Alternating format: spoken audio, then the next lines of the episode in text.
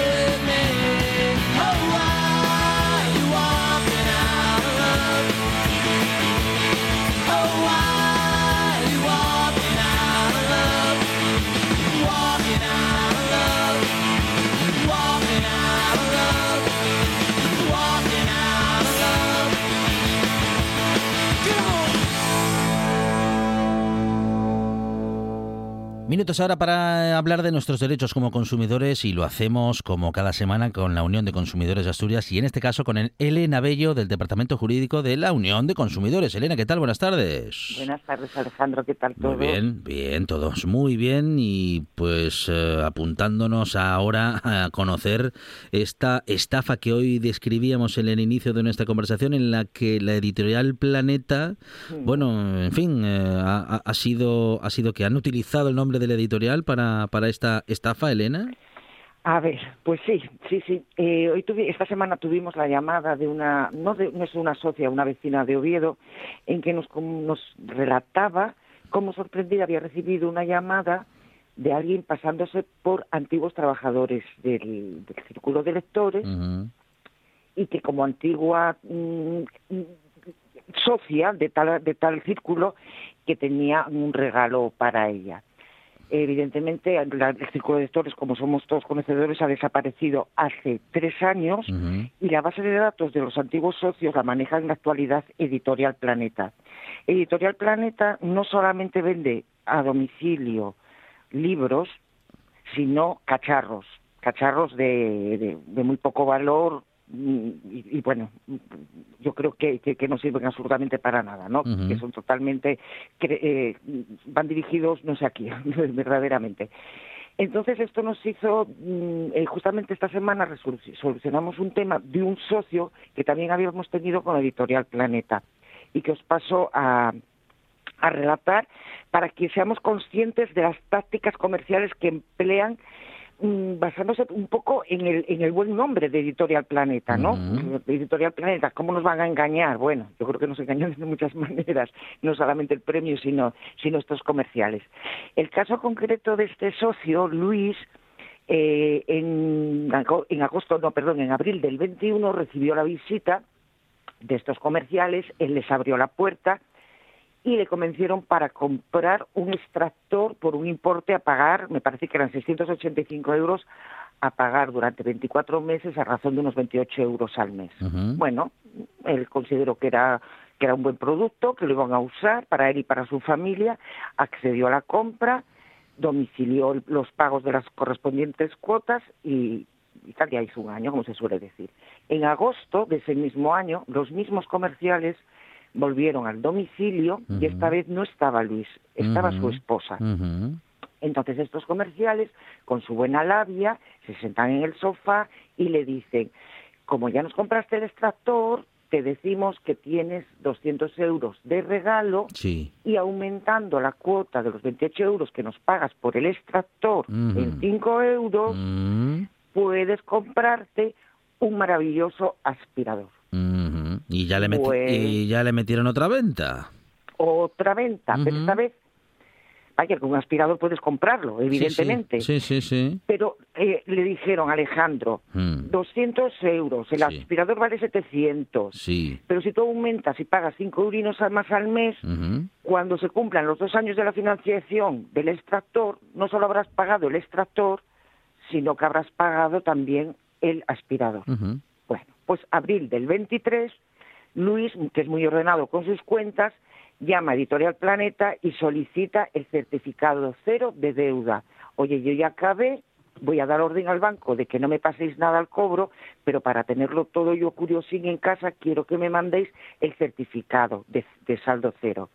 Y le dicen, disculpe caballero, hmm. usted compró un aspirador del que solo nos ha pagado 85 euros. Tiene que pagar los 700 restantes. Wow. Wow. Bueno, pues eso mismo, guau Alejandro. Entonces vino por la Unión de Consumidores, empezamos a investigar, estos comerciales en la segunda visita no le habían facilitado copia del contrato, nos ponemos en contacto con Editorial Planeta, Planeta dice, por supuesto que se lo dimos, por, supuesto que se lo hemos vuelto a enviar al correo electrónico y entonces no, no tienen ustedes nada que reclamar. Volvemos a reclamar, mire, no solamente no le entregaron copia, tampoco se la han enviado al correo electrónico y le requerimos para que nos la envíen ya. Nos envían después de bastantes meses la copia del contrato y observamos, bueno, encontramos ahí, porque claro, fuera, eh, fuera del plazo de desistimiento estábamos, eh, evidentemente. Claro. Eh, y vemos que no está firmado por Luis, lo había firmado la esposa. La esposa engañada totalmente. Entonces volvimos a escribir Editorial Planeta y aludiendo a nuestro maravilloso y antiguo Código Civil les dijimos que los contratos que, están, que, no están que no están firmados por la persona que contrata son nulos de pleno derecho y que por lo tanto se procediesen a anular el contrato. Bueno, pues no, no ha sido hasta hoy, desde abril del, 21, del 23 hasta noviembre, finales del 23, en que Editorial Planeta nos ha mandado la confirmación de que todo está anulado, van a pasar por el aspirador, dos años más tarde van a pasar por el aspirador y le van a devolver, bueno, pues 90 euros que pagaron de esos 5 euros. Evidentemente del cheque de 200 euros nadie habla porque no existe, lógicamente, y bueno, esto acabó bien. Vale, moraleja, somos, somos eh, personas que, que podemos comprar lo que queramos, lógicamente, pero tenemos que tener muy claro el producto, cómo se financia, a quién compramos y, por supuesto, conocer que tenemos. Si no hemos nosotros solicitado la visita de esos comerciales a nuestra casa, si, si, esa puerta fría, por ejemplo, que pican y bueno, pues a ver qué me ofreces, que eso es cada vez menos, menos frecuente, ¿verdad? Pero tenemos 30 días para desistir. Estas compañías se basan en que te llaman por teléfono, te voy, como eres mm, del antiguo círculo de lectores, o, bueno, milongas todo, ¿no? Y con la excusa de que te van a hacer un regalín, entonces ya conciertan una visita. Ahí, al concertarse la visita, el derecho de desistimiento ya baja de 30 días a 14. Pero bueno, 14 días es tiempo suficiente como para reaccionar. ¿De acuerdo? Eh, y si no queremos recibir llamadas comerciales, visitas de comerciales, etcétera, etcétera, tenemos a nuestra disposición el apuntarnos a la lista Robinson. Es muy fácil, es un trámite muy sencillín a través eh, de Internet, todos tenemos ahora un, móvil con datos, eh, ponemos en Google lista Robinson, accedemos a la página, ponemos nuestro DNI, nuestra fecha de nacimiento, nuestro nombre, una cuenta de correo y nos apuntamos nos llega inmediatamente un mail al mismo correo que hemos facilitado, eh, activamos la, la, lista Robinson y decimos, no quiero recibir mensajes de móvil, no quiero recibir llamadas de teléfono, apuntamos los teléfonos que queremos capar, como se dice, no más o menos. Y tampoco quiero recibir correos electrónicos. Tiene una efectividad bastante alta, nosotras mismas lo observamos aquí en la Unión de Consumidores, pero no es automático. Ello es que si te apuntas hoy, mañana es más que probable que sigas recibiendo, no es que es más que probable, es que seguro que sigues recibiendo eh, llamadas. Tarda en hacerse efectivo como dos meses y así podremos estar un poco más tranquilos en casa y recordar a todos que el círculo de lectores ya no existe, que no tenemos puntos acumulados, que nadie nos va a regalar nada, que no existen los duros a cuatro pesetas. Vale, claro, claro, sí, hay que tener en cuenta todos estos asuntos, como bien dices, porque no es a veces eh, o en ocasiones nuestro exceso de confianza eh, nos puede jugar una mala pasada. y que son muy buenos, Alejandro, que, que utilizan unas tácticas que, que, nos envuelven y, tenemos testimonios de gente que está totalmente centrada, avisada, escarmentada por otras situaciones y vuelven a caer, porque utilizan tácticas de marketing y de psicología muy, muy buenas y que te envuelven y dicen tú, pero yo qué hice, pero qué, qué compré, pero si yo no necesito este aparato. Después, eh, el teléfono que te facilitan para poder ejercer el derecho de desistimiento, aunque hay que hacerlo de forma fehaciente, esto es, por escrito, eh, el teléfono móvil tiene el, buzón lleno, nunca responden, eh, tienen su domicilio social en un polígono en Madrid que, al final es mentira. Es todo como una estafa, una estafa que como toda estafa tiene una apariencia de legitimidad. verdaderamente venden productos, pero vuelvo a repetir, que se encuentran en otros comercios mucho más de proximidad del barrio, eh, que los puedes probar, que puedes hablar con el dependiente, que lo puedes devolver, que, existe una garantía y que mm, hay que tener cuidado.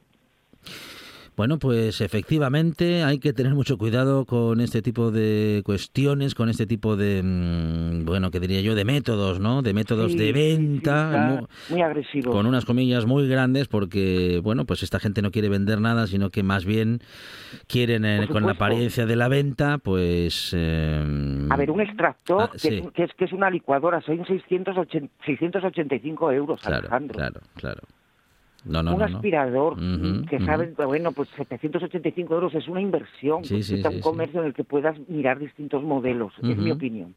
Es nuestra opinión. Es Elena Bello del Departamento Jurídico de la Unión de Consumidores de Asturias. Elena, muchísimas gracias. Gracias a vosotros. Hasta Muy pronto. buena tarde. Gracias. Hasta luego.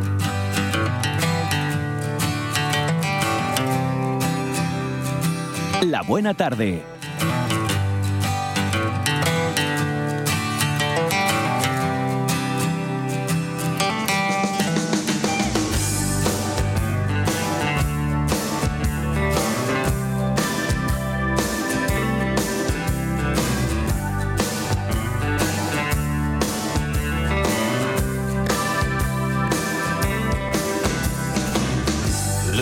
Martes, miércoles mirando hacia el mar. Es un buen lugar para irse a olvidar. Coches policía detrás la ciudad. Ojalá aquella rubia me mire al pasar. Puedes vivir una vida de hogar.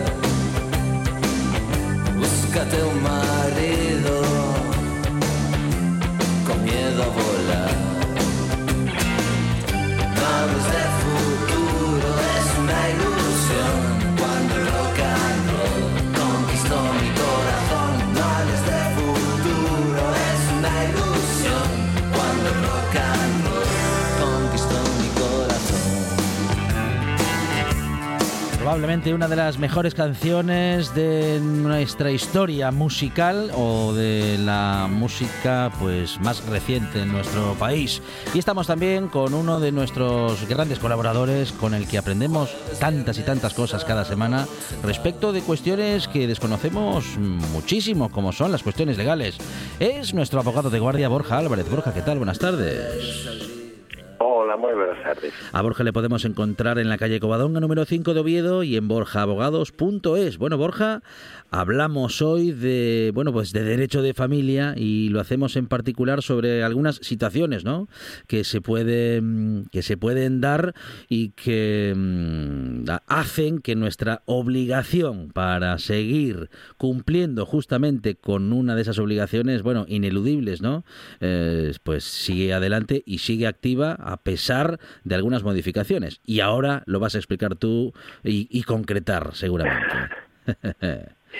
Sí, no, vamos a hablar fundamentalmente o, sencillamente que tampoco es tan sencillo nunca de lo que de la pensión de alimentos, ¿no? Que es la obligación fundamental que solemos que solemos discutir o que solemos establecer en los procedimientos de familia, porque la, la pensión de alimentos es la, la máxima obligación que tienen los progenitores para con sus hijos. ¿no?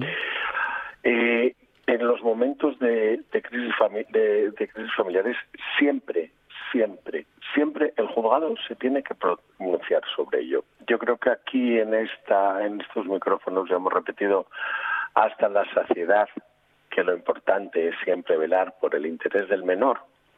Y en este caso, eh, ese es uno de los deberes fundamentales. Mira, los, los juzgados, los tribunales tienen la obligación de garantizar que los menores van a tener el mejor eh, nivel adquisitivo, nivel económico adquisitivo, que sus progenitores les puedan dar con sus ingresos. El mejor. Sí, sí. No es que con sus ingresos puedan estar eh, dar más o menos. No, eh, esos ingresos tienen que proporcionar el mejor de los de los de las situaciones económicas para sus hijos.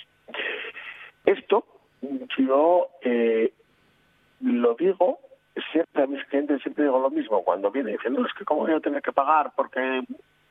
Yo siempre digo, si vosotros, es que no tengo dinero, es que no puedo, yo digo, si vivieras en familia, si, si mantuvieras el matrimonio le negarías a tu hijo la comida, le negarías a tu hijo la ropa, le negarías a tu hijo la habitación, no, por supuesto, como se lo voy a negar, es mi hijo. Mm, y porque ahora que te divorciaste lo pretendes negar, ¿no? Claro, claro. Porque ahora pretendes discutir esa obligación.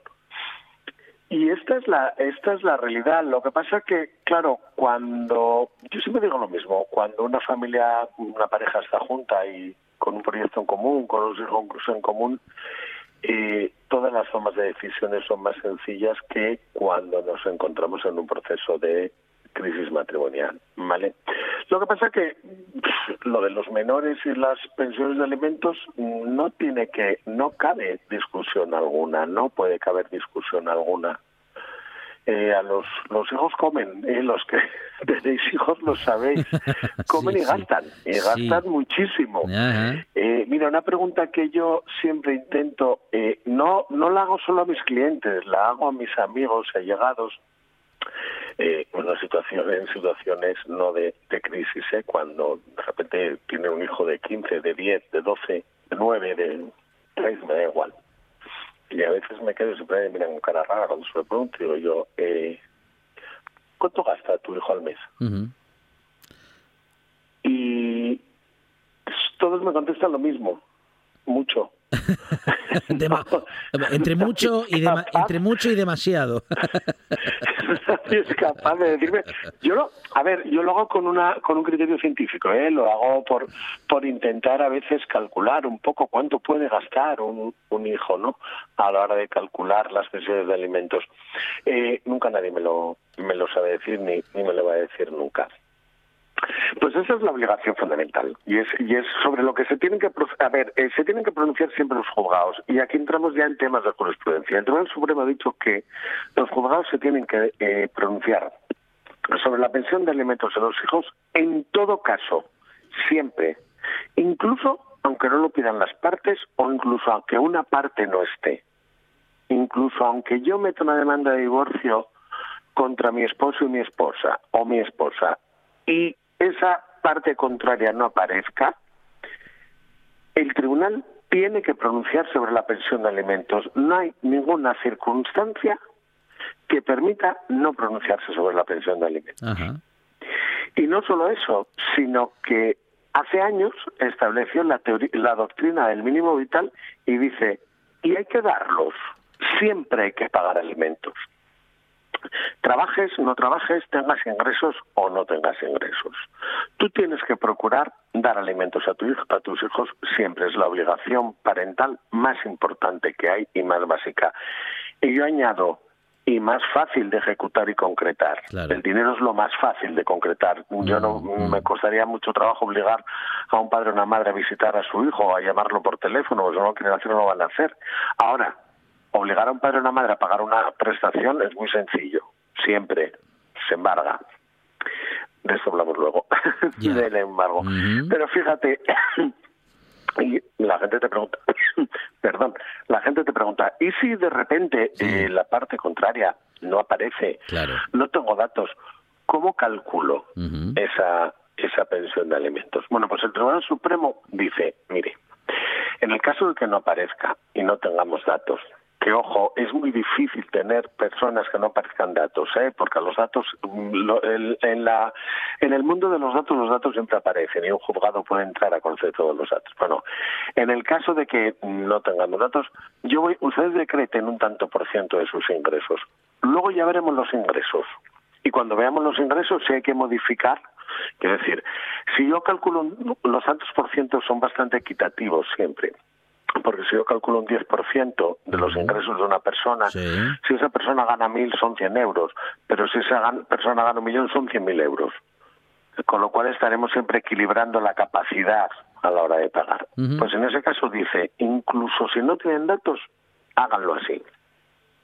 Y luego está la siguiente pregunta que te dicen, es que yo no tengo dinero, yo no tengo ingresos, como no tienes ingresos, ¿de qué vives? Bueno, no, tengo, mm, percibo el mínimo vital. El mínimo vital se llamaba antes, ahora es el, el SMI, salario mínimo, bueno, para ti, no me acuerdo cómo se llama. Sí, Eh, 400 euros. Ingreso mínimo, Bueno, pues tendrás que pagar algo. Y te dicen, es que eh, yo no tengo para pagar. Y, y, tú dices, y si ahora mismo el otro o la otra progenitor, progenitora no viviera y ese menor o esa menor viviera contigo, no lo alimentabas. No le dabas de comer porque ganas 400 euros. lo, ¿Qué hacemos? No, bueno, pero es que claro, pues no vive conmigo, yo no puedo, que, que pague la otra parte. El, la jurisprudencia dice que el mínimo vital lo hay que pagar siempre. Y están estableciendo el mínimo vital aproximadamente en 150 euros. Siempre. Y ojo, yo siempre repito lo mismo a mis clientes. Efectivamente puede haber en algún momento situaciones en las que no se perciban ingresos o sean unas situaciones económicas muy, muy comprometidas. Eso, cuando pasa esa situación, no se puede dejar de pagar. No podemos decir no pagamos más. Lo que tenemos que hacer, lo que tenemos que hacer en ese caso es comunicarlo al juzgado y pedir una suspensión de la obligación. Es decir, durante un tiempo, durante el tiempo que dure esta penuria económica que ahora mismo tengan, déjenme no pagar. ¿Vale? Y el juzgado te puede, podemos hacer un procedimiento de modificación de medidas y durante ese tiempo permitir no pagar. ¿Vale? Pero una suspensión temporal, no una suspensión definitiva. No podemos someter a judicialización constante, ahora tengo dinero, ahora tengo dinero. Y el mínimo vital se establece en unos 150 euros. Ahora sí que es cierto que esa obligación es tan importante que muchas veces te dicen no, pero no se puede embargar porque como cobro tan poco, cobro el mínimo, eh, por el mínimo no me pueden embargar. No es cierto. El 618, me parece que es de la ley de enjuiciamiento civil, dice que las prestaciones de alimentos se embargan independientemente de los ingresos. Es decir, da igual, para los embargos todos sabemos que hay un mínimo, es decir, un banco no te puede embargar más de, una cantidad X eh, que va dirigida, va basada en el, en, bueno, antes iba en el, en el salario básico y ahora, bueno, en el salario interprofesional, como estoy para los nombres. Hay, bueno, hay unos mínimos. Hay una cantidad. Sí, hay un mínimo que, cantidad que, te tienen que dejar para que puedas vivir, va En la cantidad embargable que sí, Vale. Eh, esos mínimos no funcionan para alimentos. O sea, yo eh, he tenido contrarios que ganaban eh, 150 euros y que les quitaban los 150 euros que ganaban. Y, aquí podemos recordar la frase que dicen padres y madres cuando se ponen muy dramáticos y dicen, no, no, lo primero para mi hijo, lo primero comer mi hijo. Vale, pues ahí lo tienes. Si cobras 150, lo primero es comer tu hijo y le damos los 150 a quien lo cuida. Porque esa es otra cuestión que entra a veces en, en discusión con, con las con las pensiones de alimentos porque siempre a la gente lo que le duele es darla a la otra parte claro, claro. vale no, no, no dársela al hijo sino dársela a la otra parte que la administre. Ciertamente mientras o menos de edad no cabe otra. Eh, no, no podemos a un crío de tres años eh, meterle 150 euros en una cuenta. Eh, cuando además los necesita para vivir, méteselos a él para qué, para que los guarde, para que, para qué. Eh, se los hay que dar a la persona que está a su cargo, al otro progenitor, otra progenitora, que son quienes están a cargo de, de, de esos hijos o esas hijas comunes y que son los que tienen que estar mm, haciendo todos los gastos. Porque eh, yo creo que todos los oyentes nos pueden entender. En una casa que vive una persona sola hay gastos X, pero en una casa que hay dos personas, esos, X, esos gastos X se multiplican por X mm, más uno. No vamos a decir por dos, pero por X y medio fijo. Ujú. Sí, sí. Y la persona, no podemos pensar que una persona que convive en casa con un hijo o una hija menor, o incluso mayor de edad, que recibe una pensión de alimentos, eh, el gasto de la luz se incrementa, el gasto del agua se incrementa, el gasto de calefacción se incrementa, el gasto de la cesta de la compra se incrementa y además tienen que eh, vestirlos y tienen que procurarles el ocio. Eh, y ese ocio se, los vestir se lo procuran los progenitores convivientes. Por eso no podemos decir, no, es que ahora que cumple 18 años se lo doy a se lo doy a, a mi hijo o a mi hija y dices tú ya y, y tu, tu hija lo gasta en salir por la noche con los amigos porque ya que tiene el dinero que le da el progenitor no conviviente eh, tiene el dinero, se lo gasta y el progenitor conviviente tiene que hacer el doble de, esfuerzo de sus gastos para mantenerte a ti y a tu hijo, ¿no? Por eso, se, eh, eh, aunque las pensiones de alimentos son para los hijos, las, los y las acreedores y acreedoras son los progenitores convivientes, los, los que los los custodios, quienes realmente están ejerciendo la guardia y custodia de los menores. Es un mundo apasionante la pensión de alimentos y la casuística llega a, cualquier extremo que podamos imaginar, pero yo creo que los aspectos principales son esos. Es una obligación esencial, es una obligación sobre la que siempre se van a pronunciar los juzgados, da igual que te presentes al juicio que no te presentes al juicio, que quieras saber o que no quieras saber, van a pronunciarse sobre la pensión de alimentos. Es un, un pronunciamiento que siempre va a haber un mínimo, es un pronunciamiento, un pronunciamiento que siempre es ejecutable, que siempre se va a encontrar por dónde embargar esa cantidad, y es un pronunciamiento que es para el progenitor o la progenitora custodio, quien lo quien conviva con el menor. Es uh, un concepto que hay que tener en cuenta, es un concepto ineludible, ¿eh? el de la pensión de alimentos, el de, bueno, el dinero que chicos y chicas que nuestros hijos o nuestras hijas necesitan para, bueno, pues para lo más básico y como bien dices Borja, ese pensamiento, ese razonamiento que se hace cuando existe un divorcio, una separación, a partir de la cual, pues ese dinero se, lo, se, se le da, vamos a decir que a la otra parte, a, a, esa parte de la pareja con la que ya no convivimos, pues efectivamente eh, se le da, pero porque es el adulto responsable, no porque lo vaya a utilizar, eh, bueno, en fin, para, para, para, para otros fines, ¿no? A ver, eh, yo siempre digo lo mismo, que cuando algún cliente o alguna cliente me dicen, ¿cómo le voy a dar yo tanto dinero por, por alimentos? Para que lo gaste y siempre contesto lo mismo. Eh, si tu hijo o tu hija viviera contigo, ¿cuánto te costaría tener un cuidador o una cuidadora 24 horas? ¿Qué sueldo le tendrías que pagar? Uh -huh. Y además todavía tendrías que pagar los alimentos, porque todavía tendrías que mantener suministros en casa y comprarle la ropa y los libros y el bolígrafo cuando se le estropeó y las fotocopias cuando va al instituto, el abono transporte, eso no lo tendrías que pagar tú. Te, te va a salir más barato, te va a salir más barato tener, o sea, quiero decir, un cuidador o una cuidadora con una pensión de alimentos siempre salen baratos. A ver, es cierto, y ya te decía que la casuística es, es muy, muy, muy extensa, es cierto que hay casos en los cuales las pensiones de alimentos cubren muy por encima las necesidades de los de los hijos comunes. Uh -huh. Y es cierto que en esos casos a veces sí que hay, bueno, pues un poco que, que estás viendo que, que está un poco por encima, pero y que bueno que hay un poco pues de de cómo decirlo no un enriquecimiento pero como que alguien está cobrando efectivamente por esa labor de cuidado que en todo caso no estaría mal yo Ujú. cuido a tu hijo y cobro Sí. por ello Sí, sí, sí. pero también es cierto que son muy raros esos casos y son solo casos en los que hay una eh, un nivel adquisitivo muy muy grande, unos ingresos muy muy grandes, ¿vale? Porque con una pensión de alimentos eh, nadie vive. ¿vale? Por, Mm.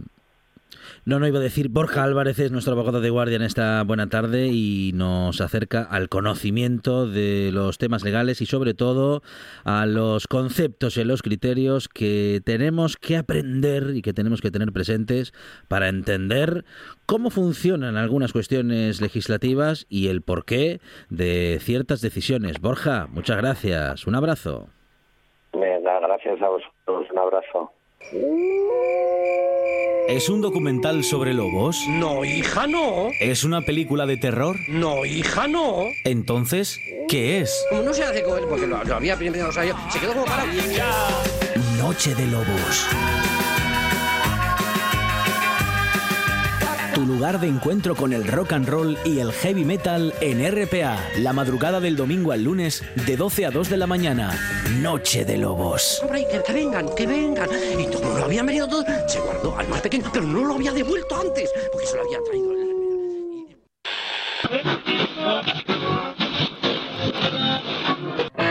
La buena tarde.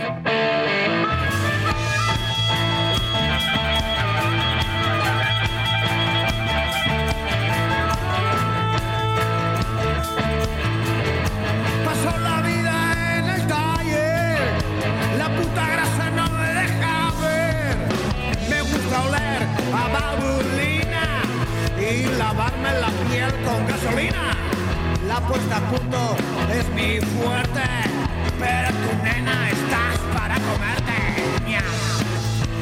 La historia del automóvil, Monchi Álvarez, en la Carburopedia. Con Rafa Martínez. Rafa, ¿qué tal? Buenas tardes. Hola, buenas tardes. Bienvenido a esta buena tarde en la que, bueno, nos adentramos ya en, eh, bueno, en, en la tercera parte de la historia de SEAT. Vamos a hablar de un coche que nos quedó la semana pasada Sí. ahí un poco colgando, Sí. de, de Seat Sport. Un coche, un coche que si el Seat 124 de 200 caballos y el. Ibiza bimotor os llamaron Sí. la atención, Ibiza bimotor. mire, mire que... Qué bien suena. Pues, Dos des- motores para un Ibiza. después del Ibiza bimotor de, de- que fue idea de, de Salvador Serviá, después del Ibiza de Bueno, bimotor, aquel, aquel del morro cuadrado. Sí, Sí, el sí. primer modelo del Ibiza. Sí.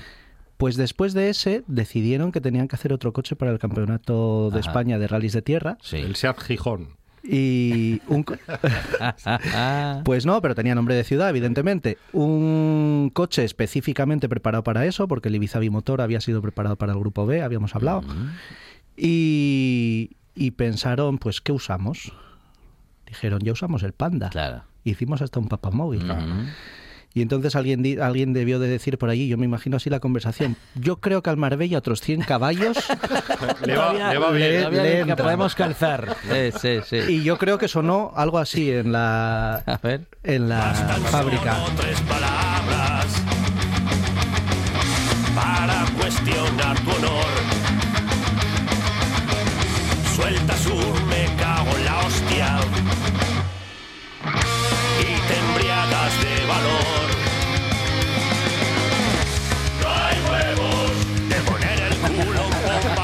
Freddy. Pues eso, Y luego alguien dijo, sujétame el cubata. yo creo que algo así debió de pasar en la fábrica de, de Seat Sport y, y se pusieron a ello. Se pusieron a preparar un Marbella al que le pusieron un motor de, de Volkswagen Polo, Ajá. del Polo más potente, el, el G40, que es un motor con turbocompresor que ya de serie tiene 115 caballos. Ese era el que gustaba a los pijos, ¿no? El polo. Sí, ya me lo habías dicho otra vez, sí. El. Era el hermano pequeño del Golf. El golf y el polo, Claro. claro. Eh, pues el Polo G40 de serie tenía 115 caballos. Al motor que le instalaron al Marbella llegaron a sacarle 140. O sea que de los 42 caballos que un Marbella trae de serie, el Marbella Proto para el Campeonato de España de Rallys que condujo Antonio Rius llegó a tener 140. Encima no se conformaron con ponerle más potencia, sino que encima el coche estaba aligerado, la carrocería era de fibra y pesaba 600 kilos. Ya. Eh, evidentemente, Le pusieron las puertas bien pegadas, las soldaron porque si se abren sale volando.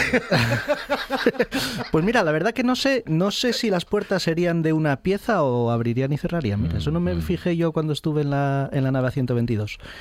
Pero lo que sí, lo que hicieron fue reformarlo entero por dentro. Es decir, un Marbella con su eje rígido trasero, sus frenos de tambor y sus ballestas, le metes 140 caballos y, eso chaval. rebota que, que flipas. Entonces le pusieron un eje con suspensión semi, bueno, independiente atrás, le pusieron frenos de disco a las cuatro ruedas, ventilados adelante, le pusieron, pues ya os digo, un chasis tubular y la carrocería de, de fibra. Aquel coche era un coche. Cuenta la leyenda que además llevaba el, el eje trasero un poco desvia- desviado para que en las... Pero yo eso Para creo que es más curvas, leyenda que sí. otra cosa, para que en las curvas trazara mejor. Ajá. Yo Ya, creo- pero trazaría mejor para un lado y muy Yo- mal para por el eso otro. yo creo que es más leyenda que otra cosa. Como no tengo una bisagra, pues lo veo difícil. Y, y ya os digo, aquel coche eh, fue...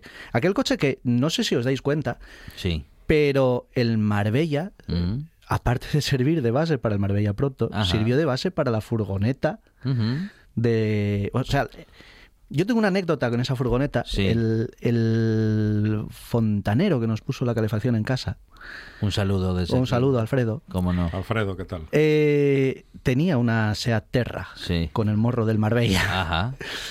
Pues resulta que yo cada vez que veo el Marbella Proto pienso que cómo a alguien se le pudo ocurrir ponerle un motor de 140 caballos a, a- a algo que es igual que una Terra por delante. Sí, sí. Pero aquella Terra además era una cosa fantástica porque eh, andar andaría poco, Sí. pero debía de tener un espacio interior infinito. Yo recuerdo que el hombre llegara a las 2, a las 3 de la tarde a ponerse a trabajar, Sí. llegar a casa, mm, decirle a mi madre, "Ay, señora, mm, deja abajo la llave grifa. Sí. Y tardaba tres días en volver. Ajá. Lógico, que- era un fontanero. O sea que estaba buscando la llave grifa durante muchísimo tiempo allí dentro, así que espacio debía de tener Claro. mucho. Sí, no, o tenía muchas cosas, eh, Alfredo. Tenía, tenía 15 un palumpas allí dentro. Pues con eso, con eso hicieron un coche que ganó el campeonato del mundo, uy, del mundo de España de rallies de tierra en la, en la agrupación 2 en el año 1989 con Antonio Ríos. Impresionante, ¿eh? Sí. Bueno, vaya historias, ¿eh? Vaya historias que nos acerca Rafa Martínez cada semana y vaya historias que han salido de la, de la SEAT. Uy, lo que nos queda. ¿Ah, sí? Sí, y lo que, que nos queda. Porque ahora se va a Seat Sport, pero llega a Cupra. Eh, a mediados de los 90 llega Cupra y hay un modelo del que quiero hablaros la semana que viene. Ujú. Un- ¿Un superdeportivo? Un superdeportivo que nunca llegó a fabricarse. En serie. en serie, Ajá. Ni en serio. que sirvió como sí sirvió como coche de rallies durante para una especie de carreras cliente durante un, un tiempo y fue la base del, del famoso Ibiza Kit Car de- del Mundial de Rallys. Ah, muy bien.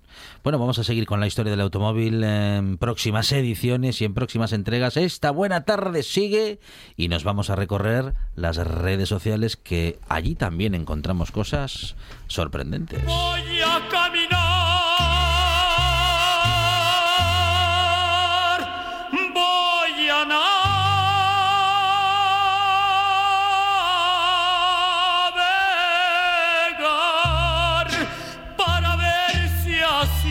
A navegar, Monchi A Álvarez. navegar por el Twitter o llámelo X. Y llámelo como quiera. Señor Nilsson. Sí.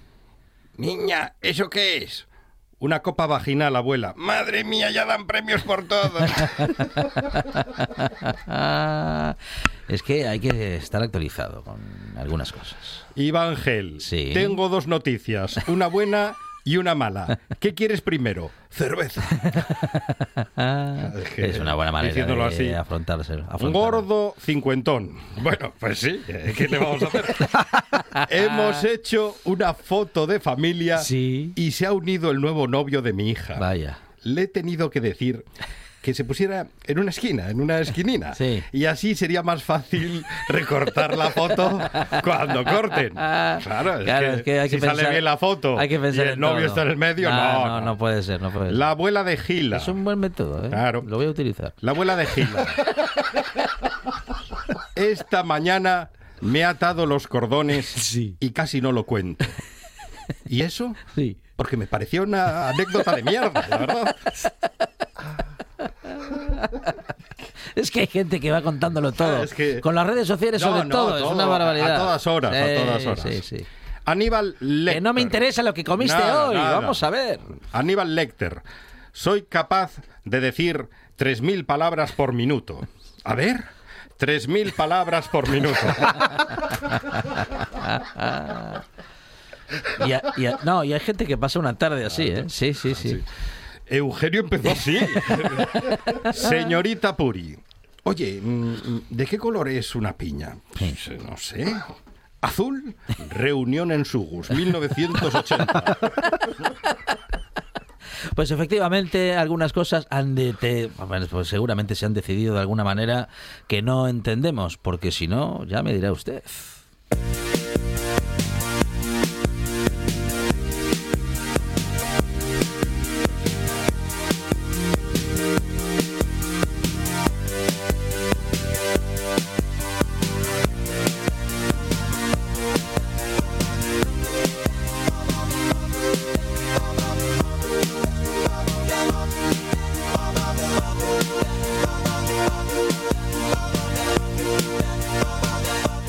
Ahora para las curiosas curiosidades con Gonzalo Camblor. Gonzalo, ¿qué tal? Buenas tardes. Hola, buenas tardes Alejandro, Rafa, Juan, Buenas. Monchi, buenas tardes ¿Qué a todos. Pues aquí disfrutando de la tarde y una sonrisa. sí, sí, sí. La verdad que sí, está simpático. Bueno, eh, empezamos. Hay dos capitales en el mundo que están situadas por debajo del nivel del mar. Ajá. Mm, Una... Para haberlas puesto en otro lado, hombre. ¿No había otro sitio donde poner una capital? Hombre, lo que pasa es que eh, una de ellas, que es Países Bajos, Ámsterdam, que Ah, está a menos claro. un metro, es que realmente mm, Claro. subieron el mar, por decirlo de alguna manera. ¿no? Los diques y tal dejaron la tierra. Pero la otra... Lo que eh, hacen algunos cafés hoy. con tal de entretenerse, algo hay que sacar. Eh, la otra es Bakú, en Azerbaiyán, Ah. que está a menos 28 metros. Me cachis. 28 metros por debajo del nivel del mar. ¿no? Curioso. Eh, bueno, seguimos con agua. El lago más profundo del mundo es el lago Baikal, en Rusia, que tiene su fondo a 1.642 metros de la superficie. Eh, me imagino que es- habrá partes del Mediterráneo que no lleguen a eso No. que no- es un mar que no es demasiado profundo. Bueno, eh, si antes eh, presumía eh, Sí. que decía, ¿cómo era? 3.000 palabras, no, 300 3.000 palabras por minuto. Por Sí. minuto. Eh, a ver si aprove- aprovecharía esta prueba. A ver. Taumata, Huacatangi, Angacoahuahuo, Tamatea, Turipucacapiki, Maunga, Oro, Nucupokai, Huenuaquitana, Tau. No, para mí ya es suficiente. Ya con esto estoy lleno. Pues mira, Necesito Es que no se le entiende nada. esto es, en, esto Sí. es en, ma- en maorí. Ajá. Ah, en maorí. En español Sí. significa Sí. la cima donde Tamatea, el hombre de grandes rodillas, el escalador de montañas, el devorador de tierra, el viajero incansable, tocó su flauta para un ser querido. Ah. Se la conoce también como Taumata Hill y es una colina en Nueva Zelanda de 305 metros de altura. Lo curioso, récord Guinness de los topónimos más largos del mundo. Ah, mire. 85 letras. Pero esto queda en nada comparación, co- en comparación con otra. A ver. Ahí vamos, esta tiene su miga. Atención. Respire hondo, Gonzalo. Uf. Kruntev, Mahanakon, Amon Ratanakosin, Majin, Tarayut, Tayama, Mahadilok, Farad, Chataniburom Richrat, Chaniwet, Maha Satan Amon Fiman, Aguatan Sajit, Saktati Yabit Nasanukamprasit. Abandona ese cuerpo. Toma esa. bueno, esta en lengua pali y sánscrito Sí. eh, viene a ser eh, la traducción en español, claro. Ciudad de los Devas, gran ciudad de los inmortales, honrada con nueve copas, residencia real, ciudad con muchos palacios, Pero qué pistos se dan. ¿no? hechizo divino, erigida por Vi- Visvakarman, a instancias de Indra. 163 letras. Pero no consta como récord del mundo porque está en abandono. Es Ah, decir, casi vaya. no se usa. No, Porque claro. nadie, nadie preguntaba por ese sitio. Seguro, claro. Sí, sí, ¿Ah, porque, ¿Ah, porque sí? lo curioso es que A las 3 de la madrugada. ¿en qué se resume? Bangkok, Ay, amigo. 163 letras y la ciudad es Bangkok. Vaya. Lo que pasa es que eso que en- lenguas viejas sí, y tal. claro. Y la verdad que es una salvajada de nombre. Además, en el cacho de Taumata Hill eh, hay una foto en que se ve el letrero Mm. que casi ocupa media, media colina. Porque está todo a lo largo. Es una pasada, la verdad que sí. Bueno, vamos ahora con unas expresiones. Estar a dos velas. Sí. Evidentemente, Claro. carecer de dinero No tenemos un duro. o de recursos. Eso es. Pues el origen es que cuando se jugaban partidas ilegales de cartas, la banca contaba el dinero Sí. a dos velas. Ah, vaya. Si los jugadores eran capaces de limpiar a la banca, Claro. le quedaban dos velas. No tenía Sí, absolutamente sí, nada. sí, más. sí, sí, sí. Otra más. Esto es jauja. Jauja. Obtención de beneficios sin mucho trabajo. Pues Jauja es una región peruana muy Ajá. rica en minerales y metales preciosos Sí. Y los conquistadores les costó muy poco Ah, expoliar la ciudad Se lo llevaron todo. con lo encont- que era Jauja aquello. Una vez claro. lo encontraron y ya está. Claro, Claro. Fue encontrarlo nada más. Y está relacionada eh, con otra expresión, valer un potosí. Ujú. Pues Sí. lo mismo, potosí Sí, el oro del Potosí, claro. Eso Sí, es, sí, es sí, una sí, sí. ciudad del sur de Bolivia que también era muy rica en oro, plata y demás.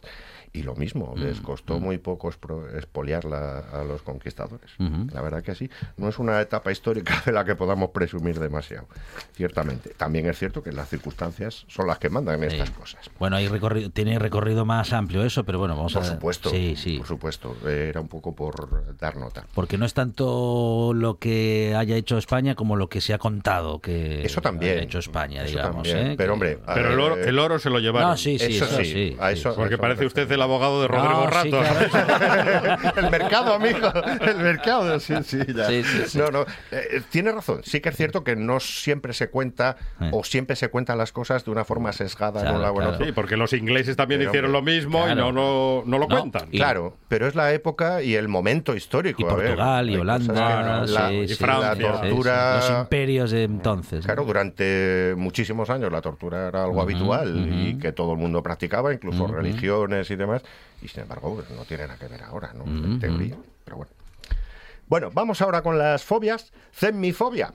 ¿Cómo? Zenmifobia. Zenmifobia. Con Z. Ajá. Miedo a los topos. Ah, A los ah, topos. ¿sí? A los topos. A los topos. Bueno, Ya tiene que ser los topos difícil. de a, a los topos Animal, de animal. ah no Al animal, animal. sí, no sí, sí. la-. No al lunar. claro no los lunares de es difícil de. Sevillana. Claro, Sí, claro. Es difícil verlos, pero bueno, aún así hay gente que tiene ese miedo. no es más difícil que él te vea a ti Bueno, también. claro Sí, porque sí, el sí. topo no Sí, sí, novena. Ver novena. Caer novena, claro que- Una palabra que después, claro, eh, te lo explicas, estenofobia. Miedo a las cosas o a los lugares estrechos. Claro, de ahí el nombre sí de Stein en los muelles que van al corazón, claro. Mm. Vale. Son sitios Ay, sí, sí, estrechitos sí. y que ensanchan. Mm. Estenofobia. Estenofobia. Una tercera, agrizofobia. Miedo a los animales salvajes. ah mire Me imagino que después de un Sí, ataque de un claro. cocodrilo, Yo- una claro. serpiente, Hombre, yo un miedo, león, o sea, yo fobia a los animales salvajes no les tengo, pero Pero Respeto, dos leones sí. con hambre Claro, y Alejandro Fonseca Sí, en, yo- en Pulguina. tiene poca defensa, Ya. sí, sí, tiene poca defensa. no, yo en ese momento diría, ¿cómo, cómo debía, ¿qué había dicho Gonzalo? ¿Cómo se llamaba esto? Oye, oye, que yo no tengo, ¿eh? que yo no tengo garizofobia. vale, vale. Bueno. eh, Bueno. No lo averiguó todavía. Todavía no. Claro. Eso es verdad. A ver eso si- es verdad. Si le- Igual le pilla de Si le sorpresa. pongo un tigre de bengala delante, Sí, sí. a ver qué pasa. Igual sí que sí. Sí, sí, sí. bueno, eh, vamos ahora. eh, volvemos otra vez a los gladiadores que ya habíamos comentado en, en Oh, semanas gladiadores. anteriores. Sí. Que había incluso mujeres y tal. Pues hoy voy a hablaros de uno en concreto. Eh, porque pasó a la historia. De hecho, está en una estela eh, contada un poco su vida, una te- estela de estas viejas tallada y tal, que es Flama, el gladiador. Eh, fue un gladiador de origen sirio que vivió y luchó en el siglo I. Según la leyenda, dicen que fue capturado en alguna de las guerras de los romanos en esa época de, de Medio Oriente. Dicen que lo capturaron sobre los 14 años. Eh, luchó su primera pelea a la edad de 17 Sí. y sorprendentemente sobrevivió, con lo que se ganó el derecho a formar parte de una escuela de gladiadores, que en aquel momento, además de prepararse para los combates, claro, era refugio, era comida, era prestigio, era médicos, era... Es decir, las condiciones de vida de los gladiadores no eran malas dentro de lo que había. ¿no?